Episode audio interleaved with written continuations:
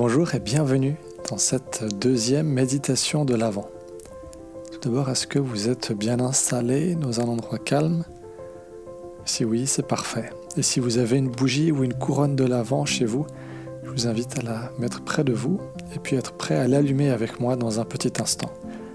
N'hésitez pas à mettre le podcast sur pause maintenant ou à d'autres moments si vous en avez besoin.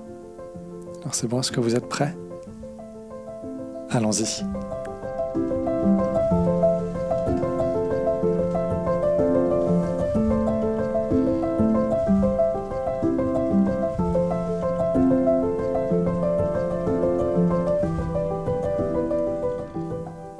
Chaque dimanche, nous allumons ensemble une nouvelle bougie. La première bougie, c'était la bougie des prophètes et elle symbolisait l'espérance. Aujourd'hui, la deuxième bougie, nous appelons la bougie de Nazareth et elle vient symboliser la foi et la confiance.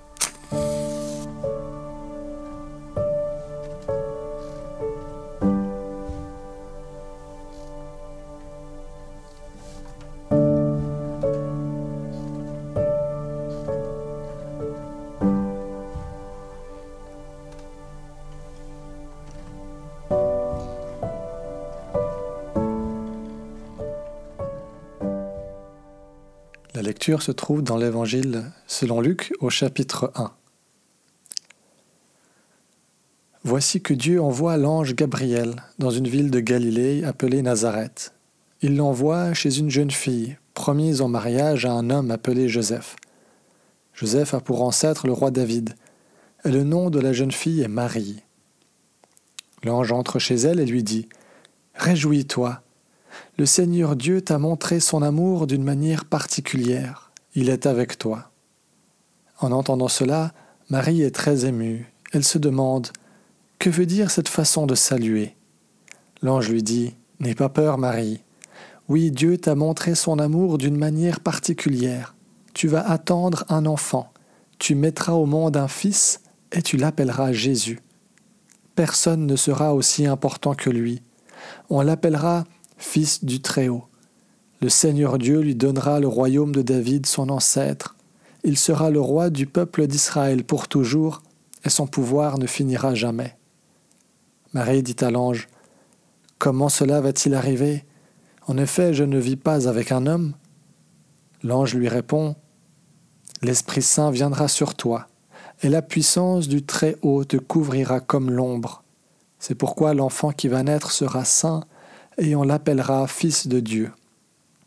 Écoute, Élisabeth, qui est de ta famille, elle aussi est enceinte, et elle aura un fils. Pourtant elle est vieille. On disait qu'elle ne pouvait pas avoir d'enfant, et maintenant elle est enceinte depuis six mois. Non, rien n'est impossible pour Dieu. Marie répond, Je suis la servante du Seigneur, que Dieu fasse pour moi ce que tu as dit. Alors l'ange la quitte.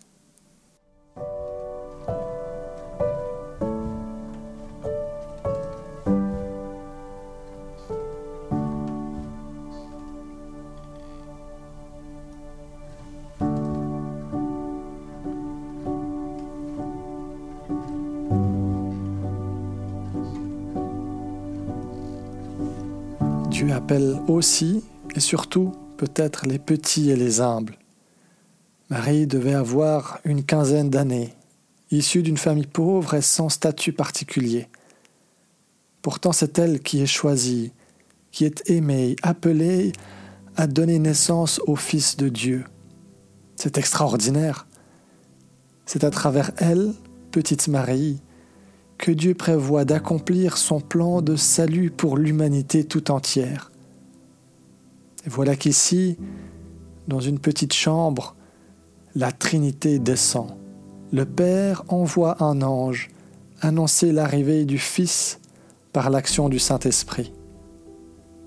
À cet appel, Marie répond par la confiance, par la foi. Elle ne sait pas ce qui l'attend, elle ne sait pas comment va réagir son fiancé Joseph, ni comment vont réagir leur famille, ni les habitants de Nazareth. Les projets de Marie sont mis complètement sans dessus-dessous. Certainement qu'elle s'imaginait sa vie bien différemment de ce que l'ange vient lui annoncer. Mais malgré tout, elle choisit de faire confiance et de mettre sa foi en Dieu. Peut-être que nous nous estimons trop petits pour que Dieu s'intéresse à nous, trop insignifiants pour qu'il nous regarde, nous aime et surtout nous appelle. Mais rien n'est impossible à Dieu, dit l'ange à Marie. Personne n'est trop petit pour Dieu, au contraire, et aucun défi n'est trop grand pour lui non plus. Tout ce qui est demandé, c'est d'avoir un petit peu de confiance, d'oser mettre notre foi en lui, de savoir nous montrer patient, oser aller de l'avant avec Dieu sans savoir exactement ce qui nous attend. Certes, nos plans, nos projets risquent d'être mis sans dessus-dessous, c'est même quasiment certain. Mais rien n'est impossible à Dieu.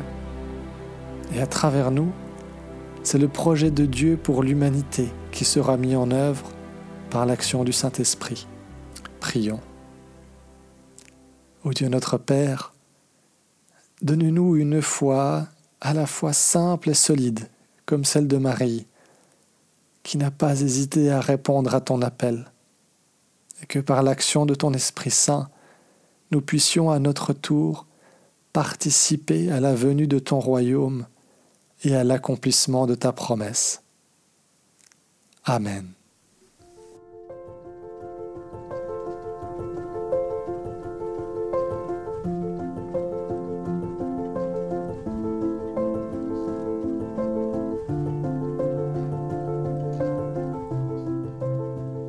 Merci d'avoir vécu ce temps de méditation avec moi, j'espère qu'il vous aura été bénéfique. La semaine prochaine, je vous retrouverai avec une nouvelle méditation sur le thème de la joie. Alors abonnez-vous si ce n'est pas déjà fait pour ne pas le manquer. Et n'hésitez pas non plus à partager cet épisode ou un autre avec vos amis ou votre famille. À très bientôt.